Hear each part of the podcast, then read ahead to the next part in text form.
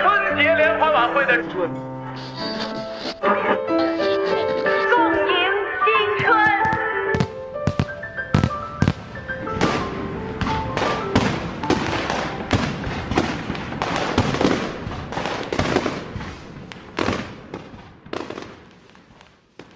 你好，呃，欢迎收听春节六必黑。呃，这个呢，时间过得非常快，已经是我们的第二季了，就说明时间已经过了一年了。我是六，坐在我对面的呢是黑。啊，大家好，我是黑叔叔。哎，呃，我和黑叔叔已经有俩月没有见面了。哎呦，这个漫长的分离啊，弄得我最近想他想的都病了。我现在是，呃，冒着感冒，然后来和黑叔叔录这个节目。嗯，但是真的很奇怪，一见黑叔叔，马上这个感冒就好了很多。我本来以为今天都录不了了呢。嗯，这个真是撒的一手好教。哎，呃，每年要答应这个帮他录制一期节目。去年告诉我的是，呃，明年可能就会有一些呃商业方面的赞助啊什么的。哎，今年我发现我们俩还是裸奔，嗯这个我觉得，呃，六总的这个这个格局还是非常的大。对，呃，因为我觉得我们不能轻易把自己卖出去。嗯。这个因为疫情的原因和其他各种因素吧，我们就困守在北京。但是呢，也突然让我想到一个话题，因为我想你儿子他呃他的这个身份证或者叫这个户口本上写的籍贯会写哪里呢？他的户口本儿没有籍贯呀，哎，有户口吗？本户口本儿只有出生地吧？不会是有籍贯的，他没有自己的户口本儿吧？护照啊什么都会有籍贯的。哦，那就应该是安徽。对啊应该但是他父肯亲的出生地嘛。对他肯定是会把自己当成北京人来对待。嗯，他还好，哦呃，他还好，他会知道他是二代北京人。哦，嗯，那但是对于像你和我，咱们这种人来说，其实我们在北京生活的时间，已经远远超过在老家生活的时间了。对，那我们和我们现在困守的这座城市是什么关系呢？您觉得？呃，那基本上就是，嗯估计年老年老了也埋在这儿了， 也就是这样了。嗯嗯，很困难再去另外一个地方再重新开始生活，这个对我来说可能就比较困难。呃，也就是说，你已经被北京文化所化，是吗？嗯，文化的力量还是比较大的。哦，我也尝试过，也设想过，比如说去上海，呃，或者是去广州，嗯，觉得很可能会会比较困难。呃，在那儿待多长时间之后，你就会有点受不了了呢？呃，就像我去云南，大概待了四五天，我就会觉得特别空落落的。嗯，但是在北京待四五十年都不会有这种感觉。嗯，北京还是相对来说，呃，有有相对它特别明显的缺缺陷，它的优点也是非常多的。嗯，嗯，北北在北京你可以见到各种各样的人，各个地方的人。嗯嗯，我有一个爱好，我就会问，呃，滴滴的司机你是哪儿人？基本上滴滴司机就是苏鲁豫皖，就是就是，嗯，呃，基本上会比较多。嗯，那嗯我们的童年，呃，所处的这个故乡，我们和他的关系虽然只有几年，但是我发现他这一年都能顶好几年用，那当然了。你就会深深的植根在你的心里头。呃，我们这次呃《风味人间》，呃，李咏导演写过一段词，叫“童年的时光总是过得很慢，但在成人的世界里，总是日子很快，岁月很长。啊，呃，其实呢，我们前段时间呢，刚刚和张同道，你的老朋友，呃他是比你小一岁还是大一岁？呃我们童年呢，呃哦，都是纪录片界的，嗯，呃，因为他拍的文学的故乡，嗯，然后我们就在同一个录音室里聊了会儿天儿，他就聊到这个故乡的这个概念。那其实对于很多作家来说，他笔下的这个故乡并不是真实的那个故乡。那当然了，那是带着自己生活记忆的故乡嘛，嗯，啊，带着自己经历的故乡。其实我当时听他这么一聊，我就在想，我可能有肉体上的故乡，我肉体上我出生在河北赵县，嗯，但是我可能精神上的故乡也不是河北赵县，它可能是一本书、一部电影，也许是在北京，或者是一所学校，或者是一个一一段恋情，会不会是这样的？你太虚妄了吧？我觉得这个，这个有有那哎，么难道我严重吗浪？漫一下就？ 这不太像你。哎呀，我不过确实有点乡愁。你看，这让你这么一搞，搞得又实在了起来。我倒是有一个问题，如果不是疫情，嗯，你现在有过年那么长的时间，你会在哪儿？给你一个选择的话，呃，可能会出去玩儿嗯，因为首先你如果留在北京的话，就会被很多人说你留在北京干嘛？干嘛不回老家？嗯但是你要是出去玩呢，就可能就会有一个理由了。嗯。那如果玩的目的地呢？你会但是说真的，每次过年我都度日如年。啊？我觉得也一样我啊，你也这样，那咱俩就没得可聊了，这都高度高度一致，对吧？一句话把天聊死了。但是我确实是这样，我都从初一就开始算，又熬过去一天，又熬过去一天。呃，我我也不习惯过年，我是前些天两个月吧，高强度的工作，然后突然有一天腰被掰弯了，腰背掰弯是， 就是就是，实际上是呃腰出了点问题，就是只能卧床了。其实那两个月，我每天想的最多的一件事是，哎呀，等忙完了这一阵儿，我一定要给自己奖赏一个睡二十四小时的觉。嗯，那时候躺在床上没法起来了，你还有睡二十四小时的能力吗？我不知道，我以为我有，但是就就就完了。嗯，嗯，我在床上还写了一个新新的节目的方案。 人真这贱人真是贱啊，真是，对，嗯，哎呦，哎，不过我确实发现睡眠是一种能力，不是你想睡就能睡得着的。是的，对啊，尤其像您这个，对，动不动就天亮了才睡的人，你怎么能奢侈到还以为自己能睡二十四个小时呢？其实我现在睡眠非常好，我只要呃给我让我躺平，我立刻就能睡，啊，就是、呃、而且不挑地方。呃，我坐飞机最长可以睡十六个小时，不不不变姿势。嗯从那一次是从北京飞到英国，呃，飞机还晚点了两个多小时。我我，但是我不知道，啊，我你就都不知道什么时候起因为飞的哎。对对对，因为我晕飞机，我就就把自己锻炼成一个，只要在密闭空间，就是耳压发生变化，我就立刻就能睡过去，直到我醒了，被乘务员叫醒，呃，那个希斯罗机场到了，你应该下飞机了。然后我的同事就在笑话我说：“哎呀，真可惜了的，你的那个公务舱。啊就是我我会我我就真的一个姿势，连座椅都没有调，就是一直就能睡下去。我有一次坐国际航班，然后像我这种消费能力只能坐经济舱了。然后突然有一个女孩过来跟我说：“她说我能跟您换一下座位吗？因为你旁边坐的是我的好朋友。”我说：“可以啊，我就换。”结果我反倒换了一个更我不知道那叫什么仓位啊，嗯，更豪华的仓位。哎呀，我说这年轻真好啊，为了友情就会放弃自己的这种享受。呃，我在办公室只要躺平，我就立刻就能睡。嗯嗯，只是就是现在连续是就是你就是回到自己家里，在床上反倒睡不着了，这这这啊，这，这人就这么贱是吧？哎，这真是太古怪了。哎，那如果是你过年的话，你想没有疫情的话，呃，我如果你给我城市的选择，我我更喜欢，比方说桂林。嗯，是因为那边有二哥，他能在那儿，杨二哥，他能跟你一块儿喝酒吗？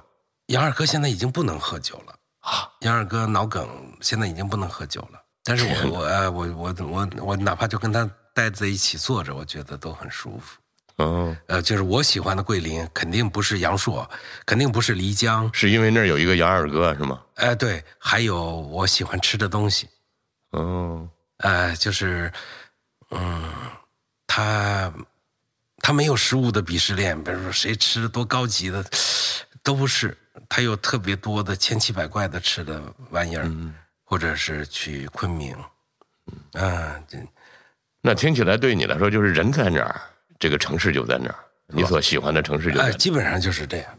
嗯嗯，我我不是，我我我也不喜欢说是看个什么风景啊什么的，我觉得在哪儿都有风景。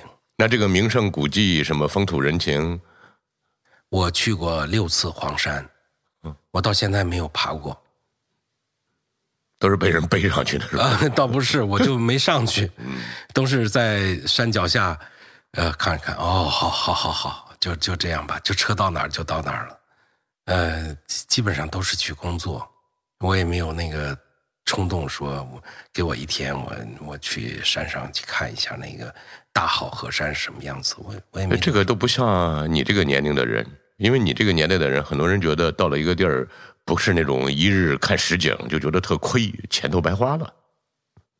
那可能比我还大一点的人吧，哦我我好像不是我我们这一代人好像没有这个需求。嗯那北京你去过什么名胜古迹吗？故宫算吗？呃是工作关系就不算。哎，我我北京我可能呃喜欢南城会更多一些，实际上现在也变化的太大了，就就是七树堂那那那一片儿，嗯，呃，它变化的也太大了，现在也没有以前可爱了。以前都住着康有为的故居，都住着人呢， 那那那时候还是比较可爱的。嗯呃，像你这种精神北京人，你觉得北京最大的好处是什么呢？宽容，这个你不能说上海就不宽容啊。不是，哦，嗯，他没有给你精神上的压力。我觉得，我觉得有一次我们俩聊天儿聊的挺好的，你就是，呃，你在北京不炫富，不会感觉到压力。嗯嗯，老六讲过一个故事，说，嗯，他住在这个小区里，从他的外貌看门的北京大爷说：“你去哪儿啊？要不要给你指路啊？”老六说：“问我住在几号楼，几单元。”哦，就是就是立刻会 变一个调调，觉得他你你也配住这儿。呃，不是一个需要我帮助的外地人 了。是吧，对对对对，呃，北京人对外地人是是对相相对来说是非常宽容的，是嗯，而且北京人不太会主动的挑事儿，就是这种用成都话叫牙尖的这种鄙视的态度，不是那么。你就是说这些北明京显人都用慈爱的目光看着一个对对对对对，而且北京人不怎么特别抱团儿，说的话大家也都听得懂。你如果去去个杭州，呃，杭州市特别好，但是他们一说杭州话，你你你就不知道他们在说什么了。北京人家也能听出来，你东城的，啊，对对对对对，嗯啊，他们详细比较会有，但是呢，嗯，如果说有一个上海人，他们就没有了。嗯，嗯，他们就不论长安街北还是长安街南了，他们就觉得我觉都得是北京的人好处就是，那不管你有没有北京户口，嗯不管你是老北京人还是二代移民、三代、京二代什么、京三代，甚至你都没有北京户口，你只是一个打工的，嗯，你都可以把自己称作北京的人，嗯虽然你不是北京人，嗯。是吧？他都会觉得这个城市它跟他有关系那种感觉。呃，这是而还还有一个地方就是，北京人自己这个拿自己的城市开涮，一点都不留情面。但是呢，他不允许北京城市以外的人说北京的不是，这是你接触的人吗？呃，是我接触的人但是我见到呃这个都还好，啊都还好。对，嗯、我觉得在我们美食圈，哦，这个是非常非常明显的。啊，一说北京没美食，啊，那立刻就会特别团结。就是我们北京确实是不好吃，哦但是轮不到某某城市，他们那儿有什么？你看老几样，哪一样做出来了？啊，我们北京烤鸭，这这这个走遍世界，对吧？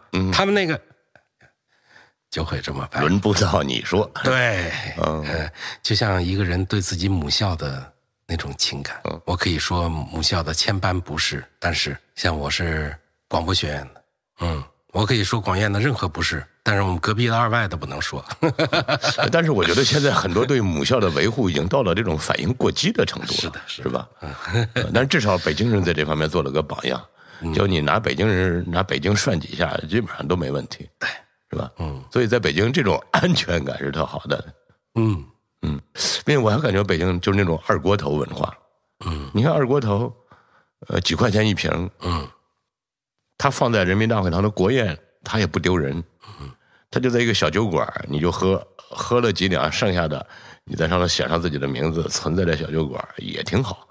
我觉得这种可能真的是让我觉得特爽的地儿，好像桂林也是这样，哦 嗯那是所有有烟火气的城市都这样吗？北京其实烟火气并不浓。何以？呃，怎么说呢？烟火气可能是指你到达最近的能够吃的很舒服的地方的距离，嗯，距离越短，烟火气越浓。那在你们吃货看来是这样。嗯，你说我打个车一个半小时去簋街，呃，吃点东西，嗯我我不觉得这叫烟火气浓。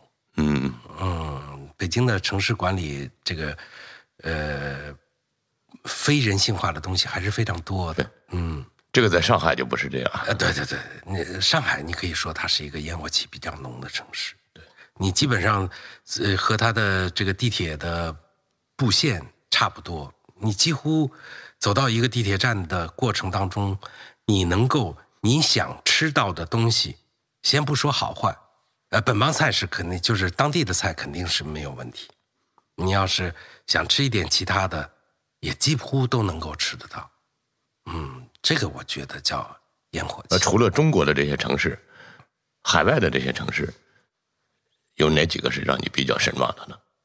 哎呀，我最喜欢的可能还是法国吧， 尽管我到那儿什么话你也都那听么不懂老了，你还呃，但是他们法国和英国，它有一种那个劲劲儿的东西，我还是很很喜欢的。如果说舒服，待着舒服，我可可能更愿意去曼谷，曼谷、哎，或者是死亡三秒待的那个清迈，哦，你对曼谷这么高的评价哎，太舒服了，嗯，很舒服。哦，嗯，呃，我不太喜欢那个，嗯，管理的井井有条的，像医院的城市，比如说呃新加坡，嗯、我就不是特别喜欢。如果愿意选择的话，我可能香港也是一个很重要的选择。呃，比如说像我们这种人，我们姑且把自己看成是北京人吧。嗯，我们到了曼谷，到了香港，到了巴黎，我们是一个异乡人，嗯，对吧？异乡人对这个城市的感知是不是和本土人是不一样的？那那那是百分之百的不一样。嗯，啊、你不可是异能，乡人是会更敏感吗？呃，你会发现这个城市的更多的不同。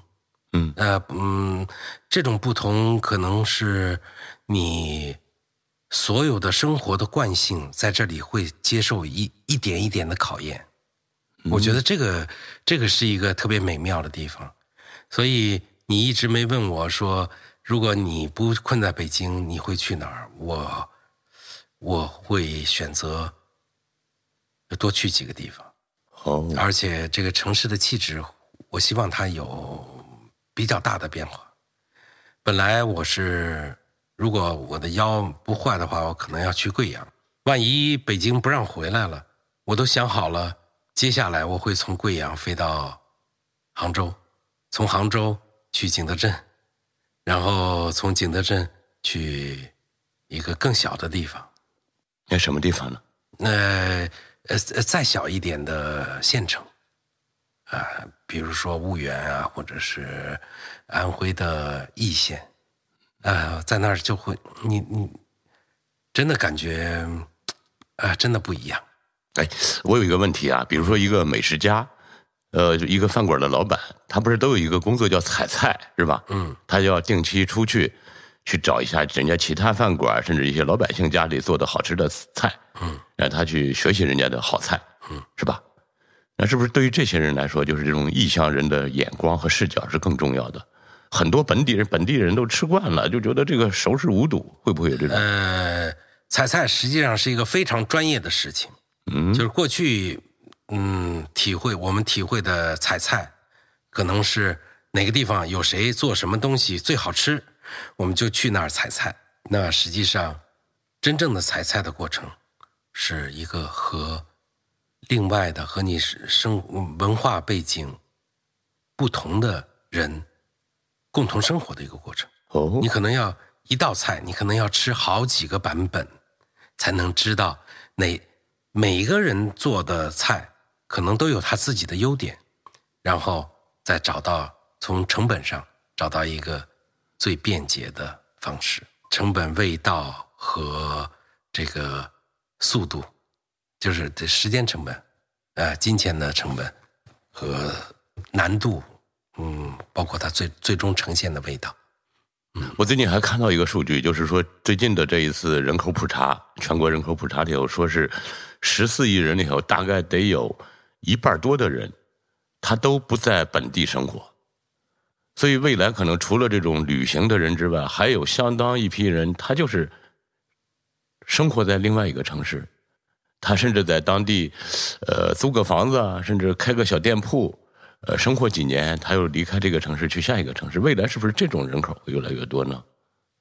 我觉得这个从文学上会给人留下一个非常好的想象，就是一个有故乡的人，去为了生活去做一件事情，一个是情感上的东西，一个是现实中间的东西，就像我们的生活里面一样。我觉得这个是一个很美妙的事情。嗯，你看我曾经在成都一个理发馆儿，呃，这个给我理发的小伙子，他是东北人，然后他也在北京干过，然后又到成都，他自己还是一个玩乐队的，他就觉得在成都很舒服。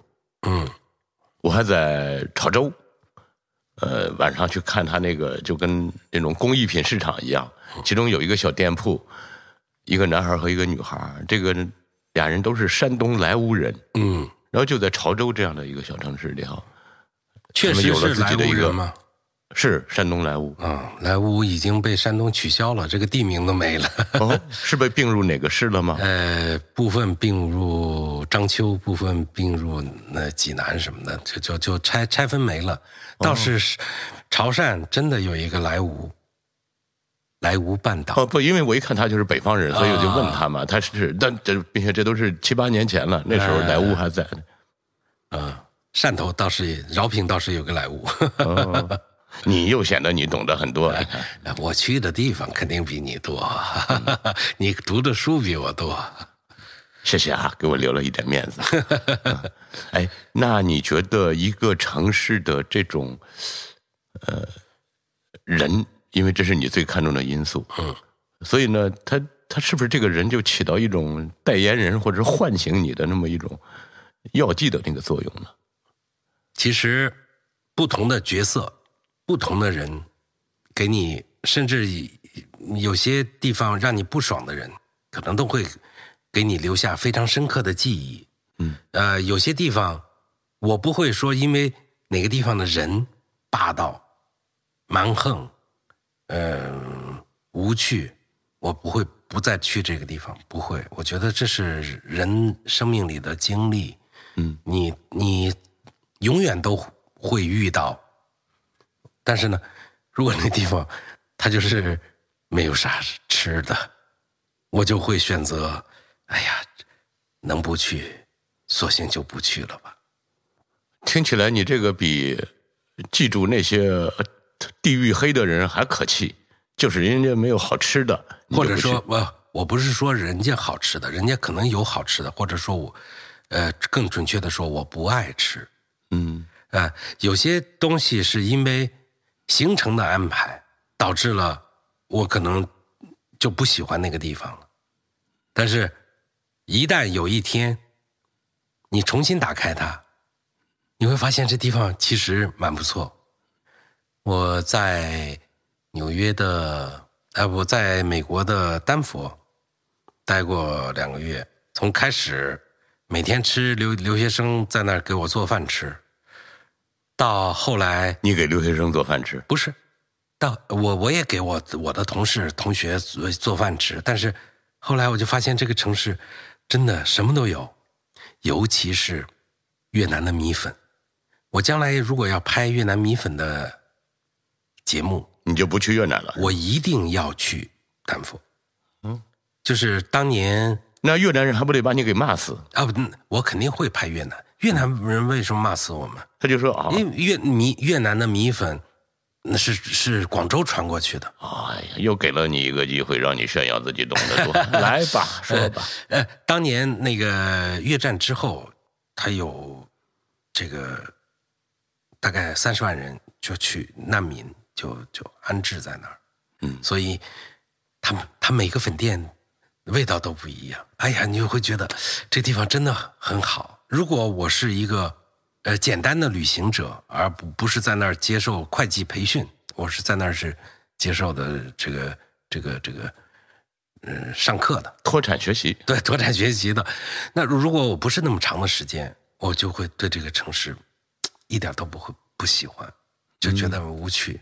哎，正是正是有一个嘖跳跃的东西，我觉得，呃，不同的东西，我觉得这个地方非常可贵，好好玩儿。我觉得像咱们这种人啊，就强行的给你摁在一个地方，你必须得在这儿待仨月，可能你最后都就给他有感情了。哎，这个太得罪人了，我就不说了。 我我其实有有过这样的经历，就是有有有些地方我可能在那拍了很久，就是拍片拍了很久，我还是没有办法喜欢。那让你产生不了爱意的原因是什么呢？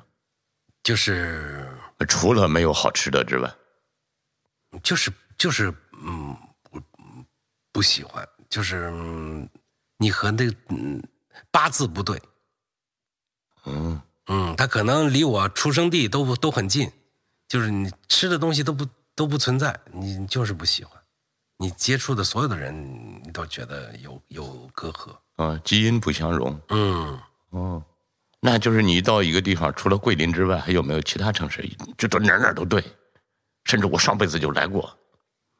那那肯定是杭州啊，嗯，我我我超级喜欢杭州，杭州，嗯，理由呢？理由是杭州人也非常和善，而且杭州可以说你可以过城市生活，你可以过那种农家乐的生活，嗯，你可以过隐居的生活，你可能都都都有有特别多的选择，你可以参与农业生产劳动。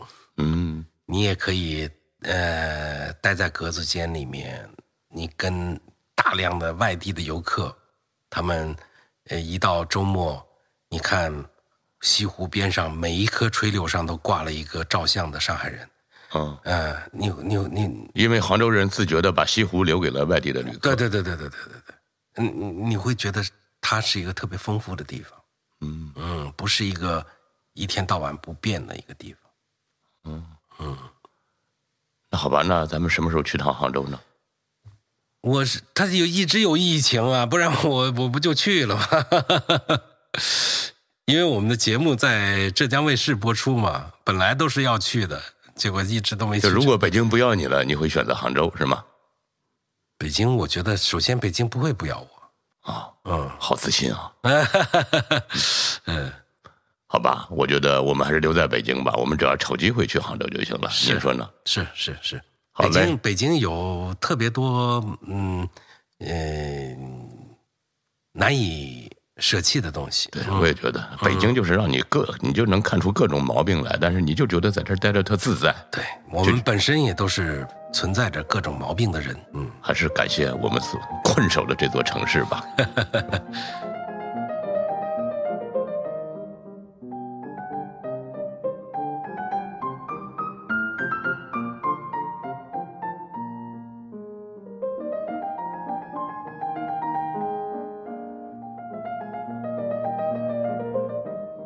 刚才忍不住愤怒了，因为陈小青老师说，呃，今年过年的时候，他问他的同事们说，有回不了家的吗？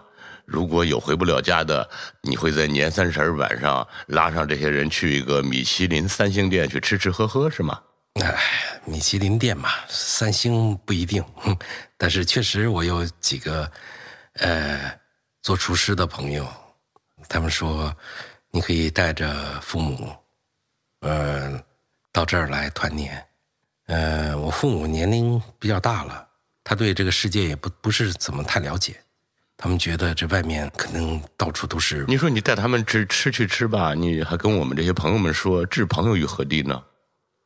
朋友都有家呀，我不总不能拆散人家家庭吧。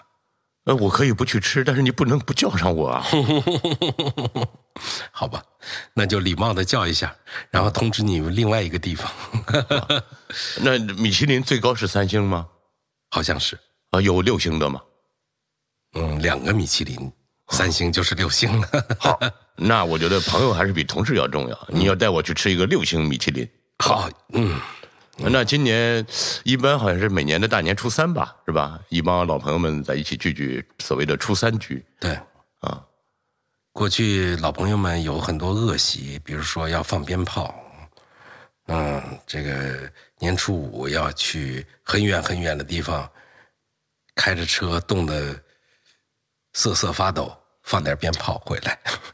呃，初三要去一个朋友的家里，是的，嗯嗯，嗯，然后吃他那个做的难以下咽的菜。对，嗯，然后其实很用心也没用，大家好像你的朋友圈是以相互拆台为宗旨的，嗯，嗯，哎，这个朋友，我们交朋友不就是干这个的吗？对这朋友就是留着让我们取取笑他的，让我们埋汰他用的。呃，我们安徽淮北地区有一句话哦，叫“朋友不靠在朋友，还叫朋友吗？朋友呃，您翻译成国语，”，嗯就是说，如果朋友不害朋友，那怎么能叫朋友呢？朋友，哦，那听起来就像我经常说的，对待朋友就要像对待敌人一样。嗯，呃，这个朋友之所以能成为朋友，就是因为这种安全感吧，就是你知道，呃，你怎么埋汰他，他都不会跟你翻脸。对，甚至呃，一个非常善意的行动，他要用一个非常不礼貌的语言来说出来。嗯比如说，呃，作家全永先，嗯他是被这个黑龙江的一个呃呃大型食品公司包养的，他要是给我送一点儿红肠儿，啊他的他的微信发的就是，呃，我是一个素食主义者，呃，我我这儿有一些这个肉肠儿啊，送给你吧，送给你吧，猪头，要不也得扔垃圾箱。不是送给你吧，猪头，这是你哦们，呃，让他物以类聚，啊、啊，就是大概的是这个意思，就是，呃，你心生欢喜的同时，还得想，我怎么反过来骂他呢？嗯我就会说啊，最近还要介绍对象吗？嗯嗯，他就会说，好吧，大米也给你，因为嗯自从给他介绍对第一个对象之后，每次介绍对象他都会送我两担两，就是一百公斤大米。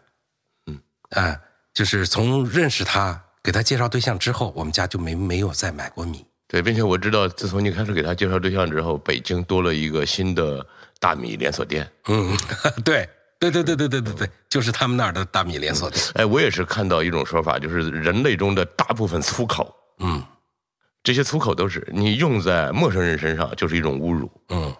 用在朋友身上就是一种亲切。嗯，呃，亲切有点过了，叫娇嗔吧。哎呦，但是我觉得现在我们好像和朋友们见面越来越少了。是啊，你们都事业太大了。呃，我的跨国公司虽然大，但是我对你们的大门是敞开的，为什么您也不来了呢？你你你们太过分了，永永远是老几位在你们公司的老几位说聚会，然后说剩下的谁来，啊、我们都要千里迢迢的过来。那就不如尤其说是叫个外卖方便是吗？不，是，我们我们嗯从来不吃外卖。那、你要知道，你们住在一个叫这个九仙桥的著名堵点， 基本上从机场高速到这儿要半个小时。哦，嗯，这个这个确实是没法弄。我觉得还是你老了，友情淡了。原来堵三三个小时的时候也去过呀。但是那时候我在机关上班儿，没什么事儿。你还记得，经常就是当一个人出现在饭局的时候，是晚上十点多，甚至十一点多，对，是吧？现在也熬不住了，对，现在熬不到了。嗯，现在呃，总会有一个人站起来说：“啊，我觉得你们继续喝，我觉得现在张母河需要我。嗯，”嗯，总是这样。哦，嗯就是有了这种代差，所以也是导致我和朋友疏远的原因，是吧？有就哎对当你们都不需要养孩子的时候，我在养孩 子，所以我就和众叛亲离了，是吗？嗯，也倒也倒也不至于众叛亲离，呃，一个是交通成本过高，另外一个就是现在我们的岁数都上来了，我晚上都不吃饭，啊，我一吃饭晚上嗯就是胃酸反流就会很很长时间，就是这一晚上都交代了。我还正要跟你请教这个问题呢，因为我最近也是一天好像不用吃三顿饭，嗯，呃，并且食欲也没有那么旺盛了，我还以为是我自己遇到什么问题呢，还就是人到了这个岁数了是吗？你年纪那么小，我觉得你还早， 那我还真的是需要做一下检查吗？呃，需要检查肯定需要，我们的消化功能没没有那么强了。就是代谢没那基础代谢没那么好了。我刚做，刚刚开始做美食专栏写作的时候，那时候各种各样的聚会，我一顿吃过一百道菜，呃，吃了吐吐了吃是吗？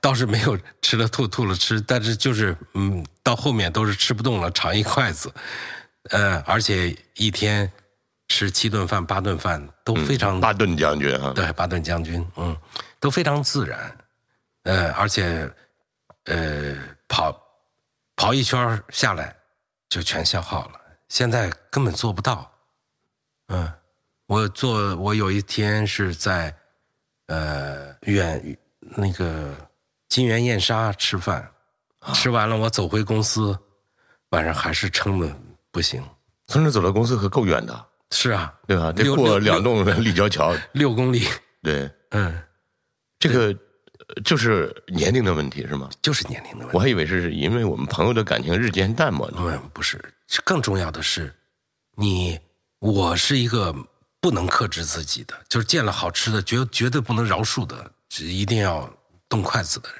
不能饶，而是不能放过啊，对对对对好，就是就我我饶饶不了他。啊！嗯， 这个吃无赦。哎、对，吃无赦，嗯，这个就会非常困难。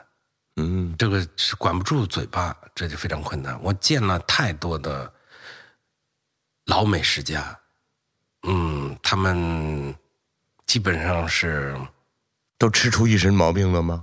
啊倒没有，他们到最后几乎几乎是不吃，就是每一道菜上来，他讲一讲典故，说一说这个菜为什么好吃，曾经吃过这个菜的一些经历，呃，还有哪些厨师做这个菜和这个的细微的差异，但是他自己就是不吃。你是从这些老美食家的身上看到了你未来，我看不到我的未来，因为我做的那我还会吃。你还是吃无赦嗯，对， 这就这就太痛苦了。啊！所以你为了少吃，你就躲开躲开朋友们。嗯，然后也不是躲开朋友们，就是躲开吃。但是我我经常会有一种感觉啊，就是你看我们一组织饭局的时候，你就说你不来，但是你好像比我们参加饭局的这些人还关注我们，你就是要诚心造成这种你请我我也不来的这种感觉嘛。你你你你想多了，我觉得， 呃，真的没有，真的没有，真的没有。大部分的时间，像从去年的十月份到现在，嗯，我几乎是没有在没有在外头吃过任何的饭。从下周开始，我每一天晚上和中午都有这种应酬的安排，欠人的人情实在是太多了。呃，有了这些人情，又把朋友排在了后面。没有啊，朋友也可以聚啊，这没有问题啊。嗯，我下周都可以。那你和这些朋友们现在聚的少了，难道你心里就不想起我们吗？当然想起，其实我没有多长时间，对呀、都俩月了，六十 天，好吧，可能跟别人可能都是一年没吃过饭了。嗯嗯，而且确实是很多人是给了我们很大的帮助那。还是聊聊我们的朋友们吧，不聊那些人了，嗯是吧？哎呦，这两年有一些朋友的变化让你吃惊吗？没有啊，我觉得我们这个圈子里边的朋友没有太多的变化呀。好像生下来就注定了，是吗？全永对贤生下来就是光棍儿，到五十多岁还是光棍儿。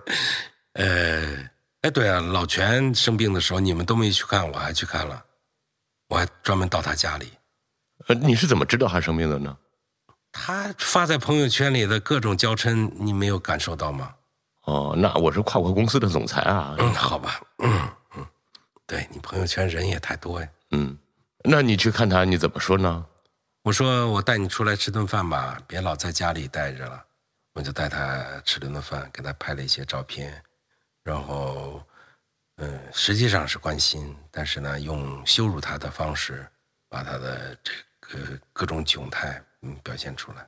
哦，嗯，听起因来为像是去养老院看一个朋友。对他杵着拐嘛，哦，我看到那张照片了。对，嗯嗯，那他如果没有这些笑料，你是不是就不去了？你我当然会去，嗯但是我我我跟你还有一个一样的地方，就是我特别怕那个大局。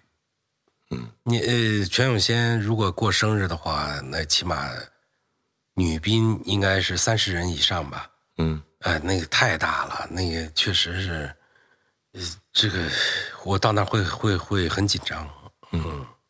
那老全永远没有感情归宿。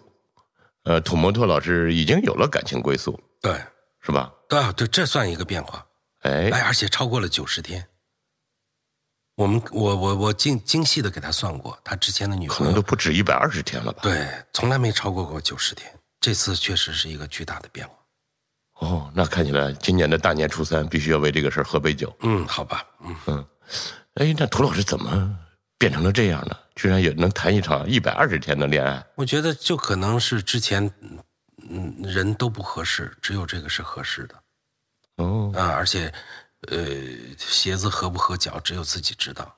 嗯，嗯，以前都是给他穿小鞋的，而且他以前好像更耿直一些啊。哎，我哦曾经给他介绍一个女朋友，长得特别漂亮，嗯，就是因为说了一句，说她体质是阴虚，然后杜牧都说这个人不行。啊，就是因为他不信祖国传统医学。呃，对对对，这什么土摩托是不信祖国传统医学的，哎呀，不过这个土摩托在这方面确实是特别的法西斯，嗯对。但是你看，他也有，只能说他遇没有遇到真命天子，这个应该是真命天子。嗯。嗯，可能人在没有遇到真命天子之前，都会以为自己过的是这样的生活。我原来对他们俩都近乎绝望了，这种老光棍儿，因为我曾经见过另外一个朋友，那个朋友比我大两岁，然后他看我有了孩子，他特别羡慕，他说：“哎呀，老六，我也应该成家了，我也应该有个孩子了。”哎，我说好啊，我说你有女朋友吗？他说：“你看，我这个朋友是在深圳，呃，这个女她这个女性朋友呢是在红颜知己，是在北京。嗯，她说：“你看我在深圳，她在北京。啊，老六，你知道我是绝对不可能去北京的。嗯，呃，她也可能不来深圳，所以我们这事儿成不了。”我就跟我这个朋友非常耿直的说：“我说，你看，我说在我们这些已经习惯了和他人在一起生活的人的嘴里，永远不会出现‘绝对不可能’这五个字。嗯，只有你们这些单身惯了的人，你们会这么武断，这么斩钉截铁的说：‘我绝对不可能跟你怎么着怎么着。我觉得他可能还是没有遇到真命天子。’呃，我怀疑老全他除了和狗和猫和朋友接触之外，他可能真的不具备和女孩相处的，就是他的家里还居然还住着另外一个人的。我不认为老全的性格比王三表更操蛋，王三表都找到了，那王三表也不是人类的底线啊！王三表还不是吗？我觉得这是人渣里的战斗渣吧，这样说，我我们觉得老全还还有点希望。嗯，会有希望的。那如果说老全真的恋爱了，他会把自己变成什么样啊？是不是一个我们想都不敢想的一个结果呢？我觉得嗯，他可能为朋友还会甩掉女朋友。你记得吗？有一次我们俩一块儿没错儿，给他介绍女朋友，让他送这女孩回学校，嗯，他当时就往外跑，就说：“哎呀，我再合伙，我再合伙。他那会儿还没有现在的滴滴打车什么的，他就没有说我给你叫辆出租车啊，啊”是吧？对对对对对对然后他就回来，让人女孩坐出租车走了，他就回来接着喝。现在那女孩的孩子是不是都是上小学了？是不对，是？应该了，应该了。嗯，哦，就为了朋友，最后还是失去了女朋友。我估计还会的。他、呃，这也是你老老全太在意朋友了。哎，只要有朋友帮他办、求他办的事情，他多没有把握都要去做。哎，你这么你一知道说，吗我忽然发现了他的这个你优点。你你你你知道吗？他前一阵儿，他专程提前一天飞到上海，帮刘春儿颁发了美食的奖项。这听起来确实有点荒诞。然后刘春儿都说：“哎呀，所有的嘉宾就是老全要提前一天去准备，因为所有的人，因为现在奖项也多嘛，他大家都到那儿去。”对啊，尤其还是一个美食的奖，对啊，他一个素食素食的人到那去发了一个美食的奖，但神有之托，他一定要办。哦，还提前去烫了个头。对我，我我我已经分析了，他下一次可能会帮人家代孕。如果有朋友请他代孕的话，他有可能哎他会把自己改造对他可能会改造答应成一个可运体质，是他吗？可能会答应的。不过我觉得，如果说听咱们节目中有女孩的话，听到这样的人，这些女孩可能会对这种人退避三舍吧。嗯，首先要和他处成朋友，啊、我觉得这个这个这个这个很重要。你不信你你有什么事求一求一下老全，老全可能立立刻就来。那她就是可能享受这种被人需要的感觉吧。这个可能是我们普通人都有的。嗯，被人需要的感觉，其你实看是我在我们这一代人身上是特别明显。我有一次参加那个窦文涛他们的聊聊天儿他们在说退休，我就说了一件事儿，我说我特别怕退休，我退休了干嘛？我又不喜欢玩儿我特别希望有谁需要帮忙，我就去给谁帮忙。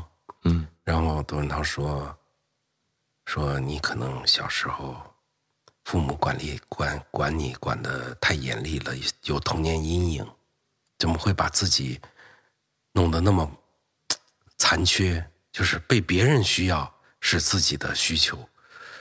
呃，我觉得可能在我们这代人，这种印记都非常明显。我有的时候回去看到当年那些小伙伴，他们都过得很好，功成名就，当了官儿，经了商。呃，他们喝多了酒就会很痛苦，他就相当于这一生都生活在别人的羡慕、嫉妒、恨中。但是什么样的生活是他自己真正想要的？他从来都不想过这个事儿。他做做的所有的事儿都是要让别人羡慕、嫉妒、恨，要出人头地，要比别人强。嗯，呃，慢慢的也就忘了自己真正想要什么了。这可能是我们这代人的很大的毛病。哦，嗯，现在的孩子就就会很笃定自己需要什么。嗯，嗯，那这样的话，我们这些朋友们就更容易成为朋友，因为我们都需要被人需要，是 吗？这也是老全说的嘛，就是说我们就就这么在一起，天天吃吃一吃，老了一块儿找一个养老院，快不行了就相互的掐掐死。那看起来朋友之间还真不能太客 气了。哎呀，我不能给你添麻烦，哎呀，我不能让你为难，这样的人就不是一个朋友的心态，是吗？是的，哦。那您做过给朋友添多大麻烦的事儿吗？我我做过的都是都是答应朋友，后来发现自己根本办不到，都是喝了酒。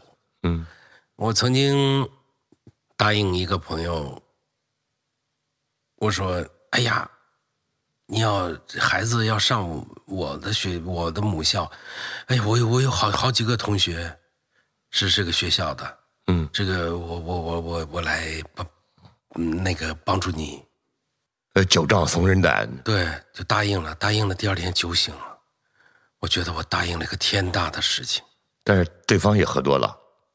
对方记着这事儿，找到我，我就帮他们家孩子当然后来也没上成。那我真我从找专业课老师辅导，呃嗯，帮他买教材，所有的，哎呀，这它是一个特别巨大的工程。那那人家孩子自己也不想上那个学校，这人家就上更好的学校。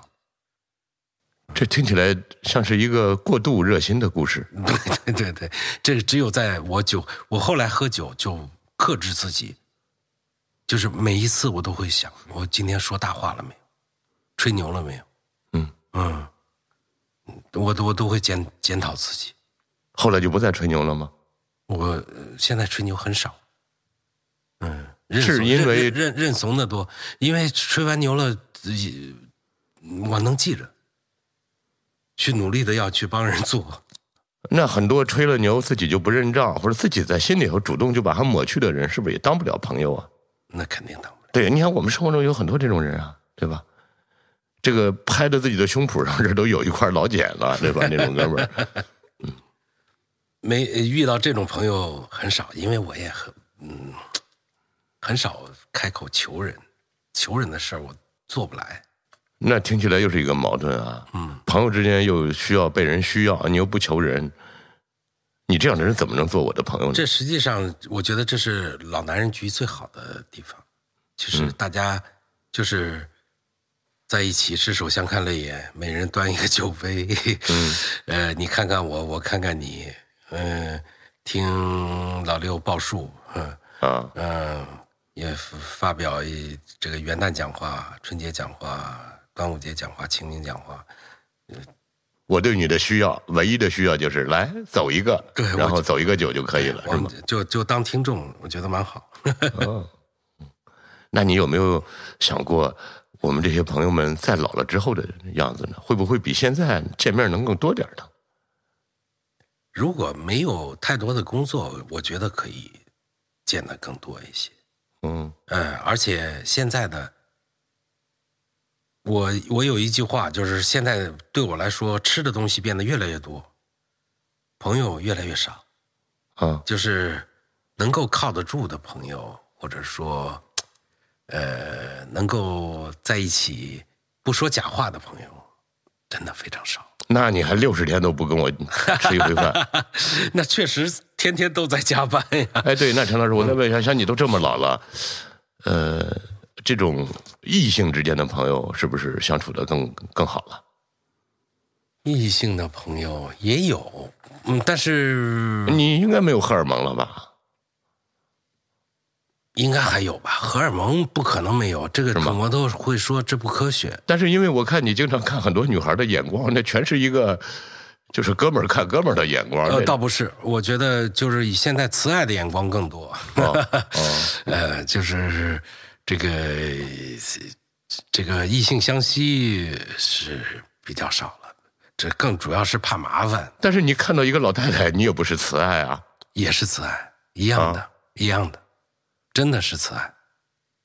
呃，前一阵儿我一个老领导过世，他女儿从日本回来，呃，我和另外一个朋友，就是我们俩出头就帮着张罗啊各种各样的事情。首先，我觉得我的那个朋友，就是和我一起帮忙的这个叫王新建的朋友，是我见过的最像朋友的人，就是他从来他话非常少，嗯，都是特别多，尤其是告别日的那一天，他连续几天到到第三天，嗯，火化，他都是从头盯到尾的。嗯，因为我这边工作，我还是第二天下午才去，然后第三天跟着去了那个呃殡仪馆。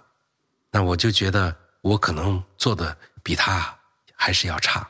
嗯嗯，他真是可能他可能他是一个干部，还是在在这个事业单位做一个干部。行政处处长是吗？嗯，可能比这个更重要一些的干部。哦嗯，他，但是我就觉得他身上真是，他是我见到的，别人都说，比如说北大这个精致的利己主义者，我真是觉得他他他他他怎么配做北大人？他太无私了。嗯，你你会觉得这个人特别让人感佩。嗯因为我是我我举这个例子是说，呃，我他当年的女同学来了，他也更多的就是就是去帮助，而没有没有更没有更没有更多的东西，包括这个这个女孩后来是大学是我师妹，嗯、她在养老院嘛，我也是从北京给她买了吃的，给她快递过去，因为她在在郊区的养老院，你的师妹都已经进了养老院了，不是他父亲嘛，在养老院院过世的，对不起嗯啊，他只能住在那儿嘛，这这陪父亲最后的时间，啊，那我也我也希望，可能将来有一天我需要的时候，也能有这样的，嗯、特别真诚的朋友能够帮我解决一些这种特别细碎的事情。所以你看，呃，是不是走得早的兄弟们就会有这个好处？就其他朋友们来送他，嗯走得晚的就最后就会稍微惨点儿，是吗？其实，但只说到走，我们我们俩现在这个岁数，说到走可能还稍微有点早。啊，对啊，毕竟现在是过年 呢，对嗯吧，？对啊，我们还是应该喝点酒啊。对，来走一个。对，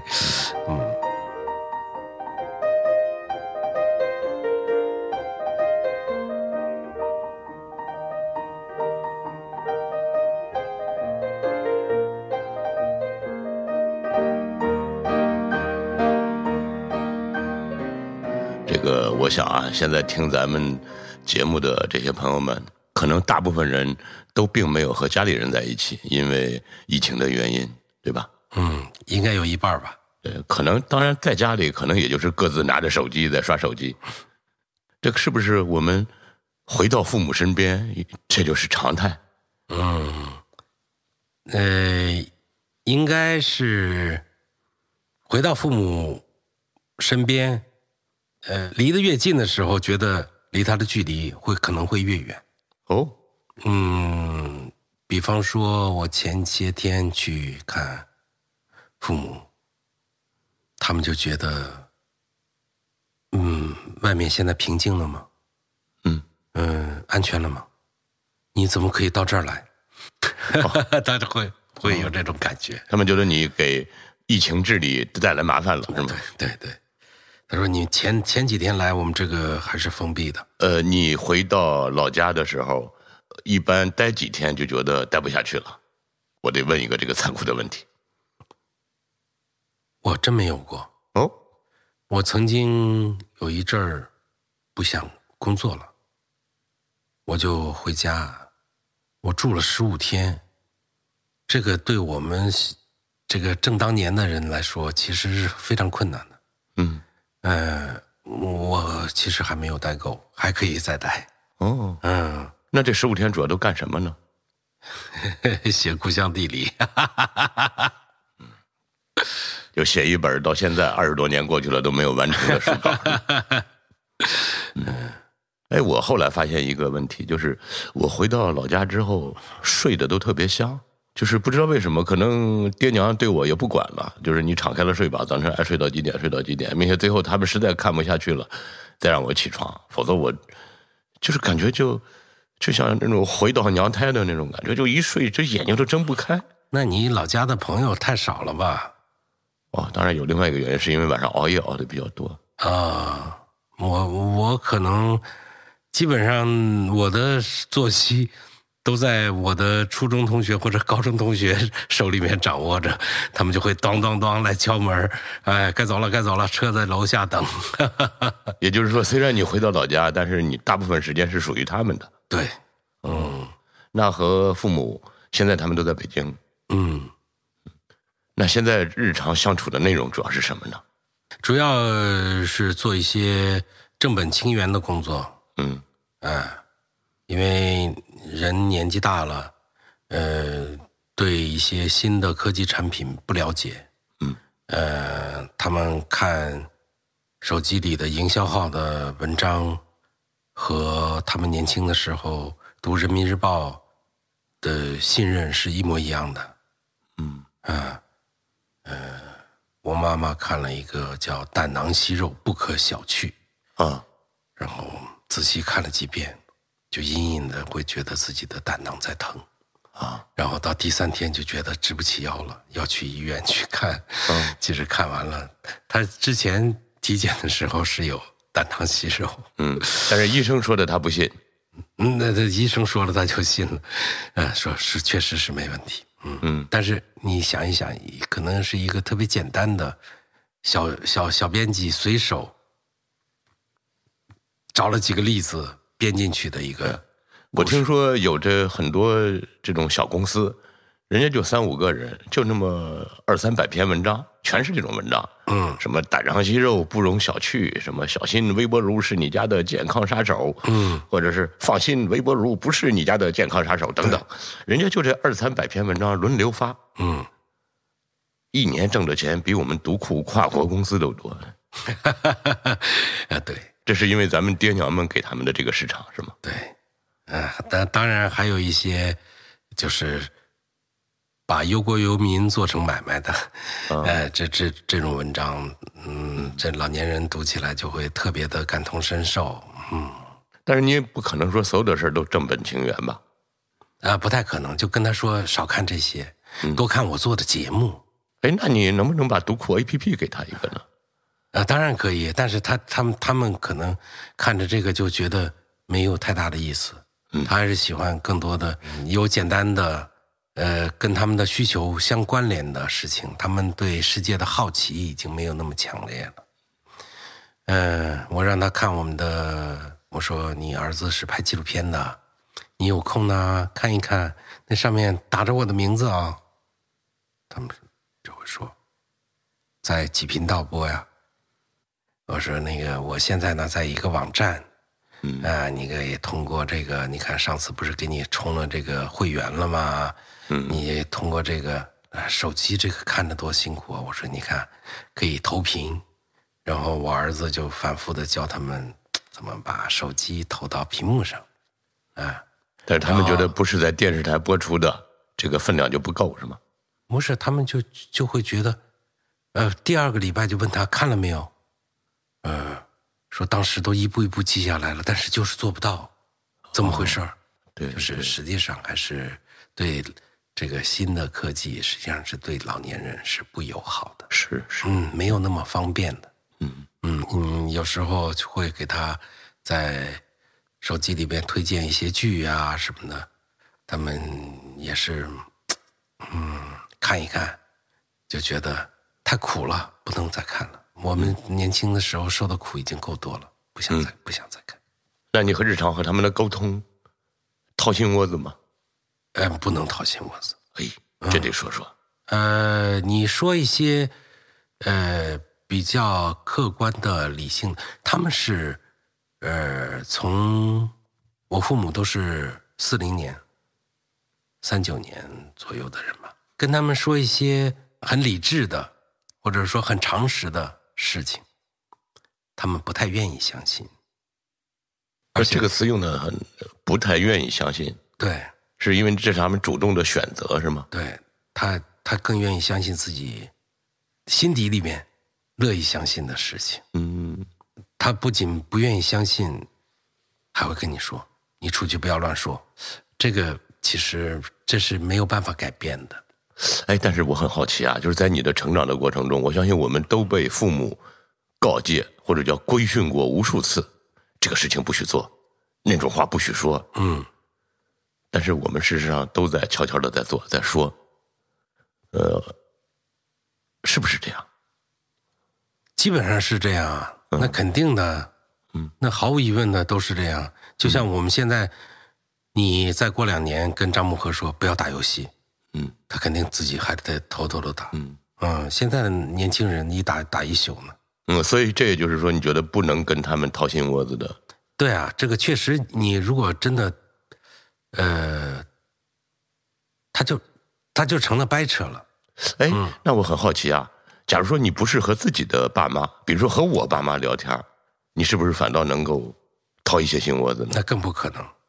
就是嗯所谓的孝顺，孝顺主要是顺，哦，就是顺顺顺着他的话来说，可能大家都皆大相对欢来喜说对对对对，都比较开心。嗯，呃，他们经常会受这种营销号的影响，嗯说：“哎呀，我们之所以这个身体不好，是吃盐吃的太多了。”然后我妹妹就在旁边说：“他们天天吃的那个少油寡盐的 饭菜，实在吃的我脑脑袋疼。”嗯，确确实是这样。嗯，他们太容易被左右了。嗯，他们就越越活越像孩子。嗯，嗯，你是从哪一刻觉得他和你的这个位置呃发生转移了？应该是几个过程。嗯第一个过程，当你自己真正能够在这个社会上立住了，嗯他们已经立刻就已经变得低眉顺眼了。嗯我父我父亲从小对我要求特别严厉。嗯，前前两天这好像是一个教师家庭 的嗯对常态。对我我妹妹还在说，说我们从小三个孩子，嗯没有一个人有过零花钱，我们从小从来没有过零花钱。我说是啊，我我想我相信他们已经现在攒了非常非常多的钱了， 然后他们就他们就乐。实际上这个过程到我工作了之后就发生了第一个变化，然后就催着你要要小孩儿，然后很谄媚的跟跟你说，哎呀，我们现在都没有事，就想帮你带孩子。嗯哎，就会就会有这种，这是第一次转变。第二次转变就是，他们和我们对世界的理解发生了非常大的不同分歧。啊，就是我刚才说的这些事情，嗯就是他不会说来选择信息，从中甄别这些，他们已经做不到了。就是他们会在某一条路上，在这个越来越被洗脑。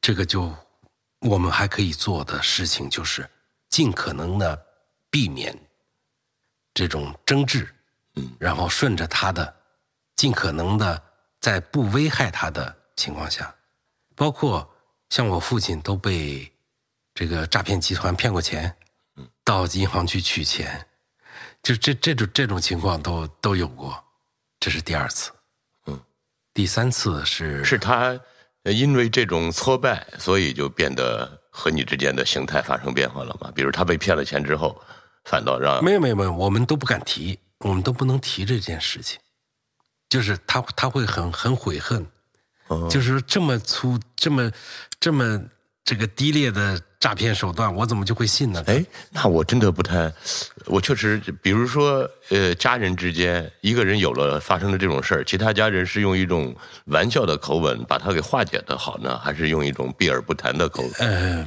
每一家不一样，这个其实我找过，别人问过，嗯嗯嗯，找过同样受害者问过，嗯，好在没没取几个钱，嗯、他可能不是那个钱，而是面对子的。，他是被愚弄了。嗯，第三次实际上特别现实，嗯就是我父母都生生了病，呃，我母亲是在我一个节目播出的过程当中，在老家脑梗，我父亲是去年心梗。我就我感受到这个变化的时候是，我在我那个通讯录的那个首页叫什么？就是你最常用密、最常用号码呃的常用联系人啊，呃常用联系人那个地方，添加了我父母的电话的时候，我知道这个发生了最大的变化。嗯就是我主动的想，我我我要出了什么事我肯定赶快要给他们打电话。嗯这时候我就发现他们是可能会无时无刻的需要我的帮助，才会现在只只要他们的电话响，我就会哦，特别的一激灵，是是尤其是春节期间、春节前这些天，嗯我我的一些朋友嗯会寄一些什么土特产呀、什么的，我那儿也没没有那么多需要，当然我办公室也都有比较多了。呃，我们独库跨国公司的办公室很大，你们连厨房都没有，寄到这儿有 什么用？都是都是生鲜。哎，咱接着说咱爸，嗯，好。那他就会说，我又收到了一个什么，这个能打开吗？嗯，我又收到了什么？我说你儿子又不是你不是干部，呃都，你又不是那种小黄鱼呃啊，对对呀、你这个这红薯，你有什么不能打开的？能看着上面是红薯，你就打开就完了。嗯，但是每次接到电话看是上面显示是“爸爸”两个字，你都会千万不会嗯发生什么事儿，都会都心里都会特别担心。嗯哎但他们不习惯给你发个微信用文字来，就是要告诉你一下。嗯，啊，这是这是我感觉能够感觉到的第三次变化。我也发现这个叫强弱易逝啊，对真的。我有一次突然有一次，我回老家，这个我还在被窝里，早晨睡了一个大懒觉，然后我父亲坐在旁边，呃忽然觉得他跟我聊天的口吻不对了，是一种商量，甚至是一种汇报的口吻了，不再是原来那种传达指示、做政府工作报告的那种啊，就觉得是不一样了。你记得罗永浩讲过一个故事，他自己父亲的故事，嗯就是突然有一天，父亲同意你的观点了，他吓了一大跳，因为他从小就是被反对，嗯就是说什么都是错的，怎么突然同意对了？他知道自己长大了。哎，那和父亲之间的这种美好的记忆能不能？美好的记忆肯定是特别多的。嗯，那其实我们之所以有今天，我们的身上实际上他们的影子特别多，无所不在，哎，它无所不在。哪怕你烦他们，他的影子都无所不 在。是是是，这个呃，而且从他们的身上，我们能够感觉到一个中国传统的家庭在大转型时代的这种，对对孩子的这种无限的期待和无限的依赖。嗯你做了一件什么样的事情？乃在哪个报纸的角落发表了一篇什么样的文章？是他全部都会给你特别仔细的藏在那儿，然后家里来了客人，就把这些东西都一个一个的会打开，给你给给客人看。这个好像都是一样的。嗯我们说一句残酷一点的，就是他们好像真的是为儿女而活，是这样吗？是这样的，嗯，是这样的。那你们这三个孩子都非常有出息了，这也是他们生活中最大的支撑点吗？是的，嗯嗯，而且我们经常要打击他一下，泼点凉水。要不就太凡尔赛了。哎呀，真真的，他这个老老挂在嘴上的，而且有些东西就是永远都改变不了。我说那个儿子，就是你孙子现在随便做一点事情，挣的钱都比你的压岁钱多，他也你就不用再把那个这个这个每年的那个压岁钱，嗯，那么郑重的要要要要要给他了，就不用给了，你们自己还得取钱呀、什么的，太费事了，不行。然后说，嗯、我们还是希望这个他能能够收到我们的钱，仪式感还是有。嗯嗯，还是有，不过我觉得他们可能确实需要这种东西，嗯啊就是你，我先我就想叫你开心就好。我们还跟周围的人，还跟陌生人都会说你开心就好，为什么不跟家人来这么一句嗯是呢？啊，嗯。哎呀，其实跟他们在一起，快乐的时候还是多，他们好玩的时候也特别多。但是我发现啊，我我们这一代和上一代的这种，他确实有的时候这个感情表现的都是那种沉默寡言型的，嗯是吧？或者叫外冷内热型的，是不是？呃，我父母，我我父亲是，嗯我母亲不是，我母亲就是，而且她听力特别不好，嗯她几乎她就一定要跟你聊天儿。嗯后来我我我我我我理解了这个事情，因为有一次我带他们去日本，呃，他就跟人家聊天儿我我带着乐乐去迪士尼，在那玩儿排队都排好长，回来发现他，我说你跟人都聊什么呀？他说他跟我说他，我说那是个法国人，他他说的英语我听着都很困难，嗯嗯，他说：“哎，我聊得很好。”他说他们那家三个孩子，大的孩子十岁，我说他是这么给你比划了十岁 啊，用汉字比划了十岁啊，呃，他的交流的欲望特别强，所以我们但是这个是不是儿女面前得不到满足呢？我没觉得是儿女面前，他他们他们之间也天天在聊着，他嗯们养的猫，他也天天在跟他说话， 呃因为我你看，呃，我要过生日的时候，我母亲给我打电话说，她会说生日快乐。我父亲要给我打电话，今天是你的生日啊，啊，然后就电话就断了。啊他不会去抒发那一句感情。啊，哎呀然后这个好玩儿，对，后来我就在想，我说因为就比我们更年轻的一代，我记得这十几年前，呃那编辑部的同事们那时候都兴母亲节嘛。哦，我这个年轻人都受到的教育，哦，母亲节是这一天，要送给母亲一朵康乃馨，嗯，是吧？这是母亲节的必备的花。我们有的年轻的同事就给妈妈，那时候还没有现在这个快递业呢，买束花是非常费劲的，买了一束康乃馨，结果可想而知。嗯，花这钱干什么？ 对吧？对，呃这个然后跟另外一个呢跟老人不能谈钱，嗯另外一个给人家母亲买了一个马桶垫儿嗯就是特柔软的那种马桶垫儿马马桶圈儿嗯，啊，今天是母亲节，我给你买了个马桶，哎，那就就受到了赞赏，对，啊，别玩那些虚头巴脑的。是的啊是的。